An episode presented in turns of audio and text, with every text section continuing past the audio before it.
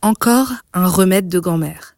Pourquoi prête-t-on à l'oignon un pouvoir de guérir les otites naturellement et rapidement? Eh bien, je vais vous le dire dans ce podcast. L'otite, c'est quoi? C'est une infection, une inflammation aiguë de l'oreille.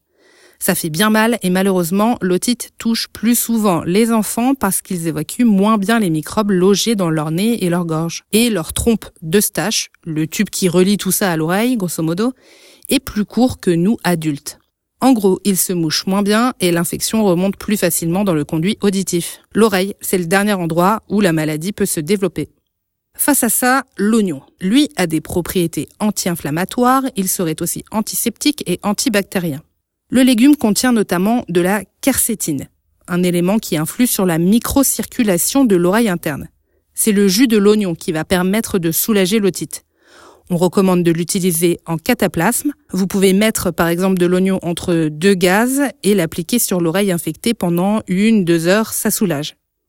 Ce légume serait aussi un bon expectorant, c'est-à-dire qu'il favorise l'écoulement, l'expulsion du mucus. Le mieux, c'est de chauffer un peu l'oignon, la chaleur aide aussi à calmer un peu plus la douleur. Par contre, il est déconseillé de mettre du jus d'oignon directement dans son oreille.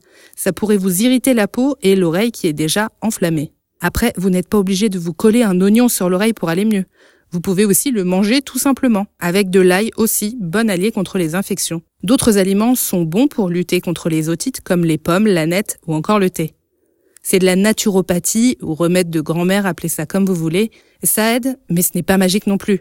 En fait, pour éviter l'otite, il faut au maximum laver le nez, moucher et faire euh, tous ces gestes au quotidien.